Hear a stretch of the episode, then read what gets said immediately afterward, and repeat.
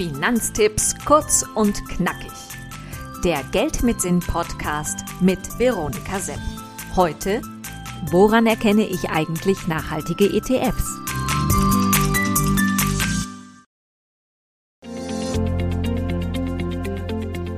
Wähle ich nun den UBS Global Sustainability Screened ETF oder den iShares MSCI SRI ETF? Hm. Wirklich gute, wirklich nachhaltige ETFs herauszufinden, ist nicht ganz einfach. Doch es ist möglich. Wie, das erfahrt ihr hier.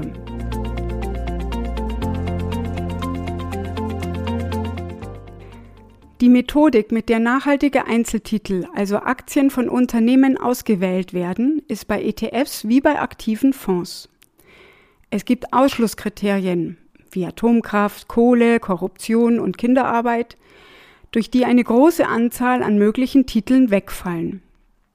Schließlich werden durch das Best-in-Class-Verfahren noch die Firmen ausgewählt, die in ihrer Branche bezüglich ESG, also Ökologie, Soziales und Unternehmensführung, die Nase vorn haben. Hier verwenden ETFs und Fonds meist die Nachhaltigkeitsratings der gleichen Agenturen. Dann wird noch danach ausgewählt, welche Unternehmen internationale Konventionen wie den UN Global Compact und die ILO Arbeitsnormen einhalten. In diesen Punkten gibt es gewaltige Unterschiede bei den einzelnen ETFs.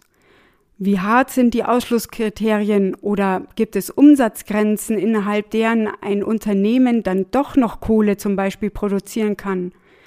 Wie viel Prozent werden durch das Best-in-Class-Verfahren ausgeschlossen? Sind es 25 Prozent oder 75 Prozent? Und genau darum geht es. Der Konzern, der zu den nachhaltigsten gehört und dadurch in die billionenschweren SRI und ESG-Indizes aufgenommen wird, der hat viel bessere Möglichkeiten, sich auf dem Kapitalmarkt Geld zu holen, die er wiederum in die Forschung zu Plastikalternativen und anderes investieren kann. Er profitiert von einem besseren Ruf, unter anderem bei der Mitarbeitergewinnung. Es entsteht also ein regelrechter Wettbewerb unter diesen Konzernen. Und dieser Druck unter den großen Firmen hin zu mehr Nachhaltigkeit ist in seiner Wirkung nicht zu unterschätzen.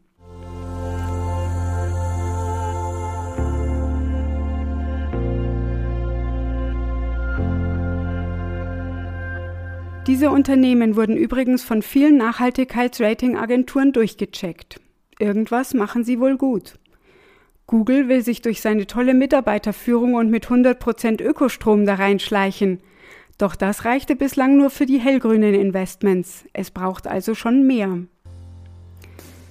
Bislang gibt es noch kein Siegel für ETFs. Gerade im nachhaltigen Segment tut sich wahnsinnig viel und es gibt fast täglich Neuauflegungen.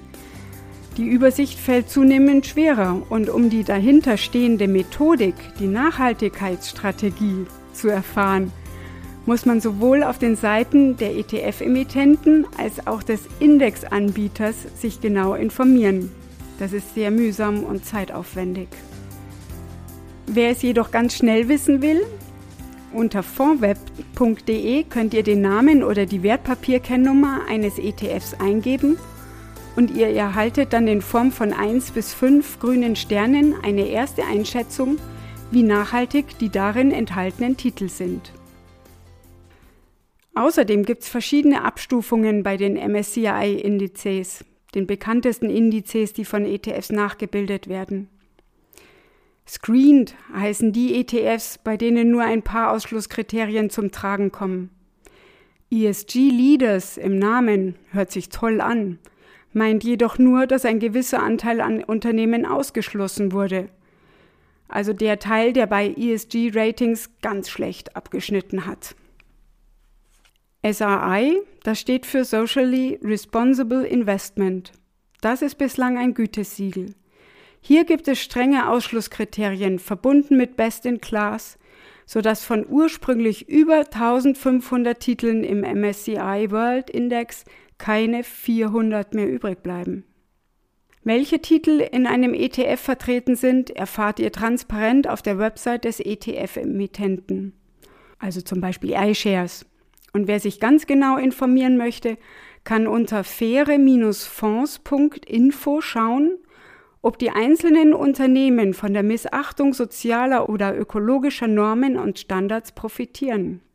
Bei Apple zum Beispiel wird angezeigt, dass die Firma für Menschen- und Arbeitsrechtsverletzungen verantwortlich ist. Stimmrechte bei Hauptversammlungen werden übrigens inzwischen auch von ETF-Anbietern wahrgenommen, um Unternehmen noch mehr zur Nachhaltigkeit zu bewegen.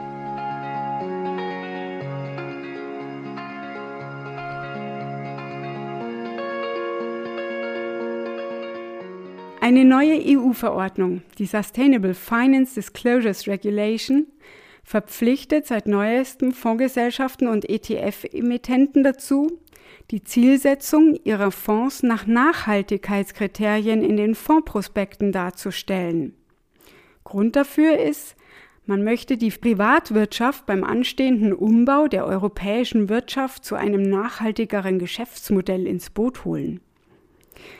Man spricht bei Nachhaltigkeitsfonds und ETFs ganz schlicht von Artikel 8 und Artikel 9 Produkten. Fonds nach Artikel 8 zielen darauf, in die Aktien und Anleihen zu investieren, die Nachhaltigkeitsmerkmale aufweisen. Sie werden auch als hellgrün bezeichnet. Fonds nach Artikel 9 zielen dagegen darauf ab, eine Nachhaltigkeitswirkung zu erzielen.